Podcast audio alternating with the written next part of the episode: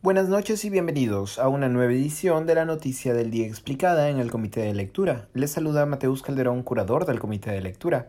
La situación de la española Repsol, dueña de la Pampilla, se complica después de que el capitán del buque tanque Mare Doricum, Giacomo Pisani, acusara en una carta a la empresa energética de diversas irregularidades vinculadas con el desastre ecológico por derrame de petróleo en costas peruanas del pasado 15 de enero.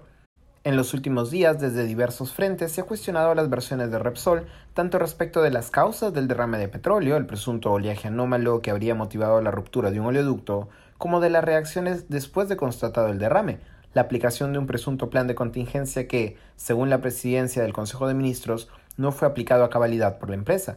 Solo hoy el OEFO confirmó un segundo vertimiento controlado vinculado a Repsol, que la empresa española no obstante ha calificado solo de afloramiento controlado de remanentes. Las acusaciones del capitán Pisani precisamente se vinculan a la falta de respuesta y malas prácticas desde Repsol ante el atentado ecológico.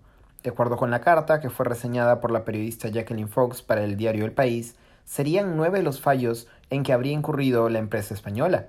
Pisani denuncia que Repsol informó de manera falsa a la tripulación del buque tanque sobre la situación presuntamente controlada del derrame de crudo. Ello a pesar de que la tripulación constató que las barreras de contención colocadas por Repsol no tenían la suficiente longitud para cubrir el perímetro del buque tanque. El capitán también señaló que la empresa se negó a informar la cantidad de crudo descargado. Pisani agregó que Repsol no realizó operaciones de buceo para verificar el estado de la manguera causante del incidente hasta la madrugada del día siguiente al derrame, además de confirmar que el día del atentado ecológico el mar estuvo en calma. La carta no quiso ser originalmente recibida por la Pampilla, indicó el capitán. Tras hacerse público el contenido de la carta, el ministro del Ambiente Rubén Ramírez apuntó a presunta negligencia de parte de la empresa.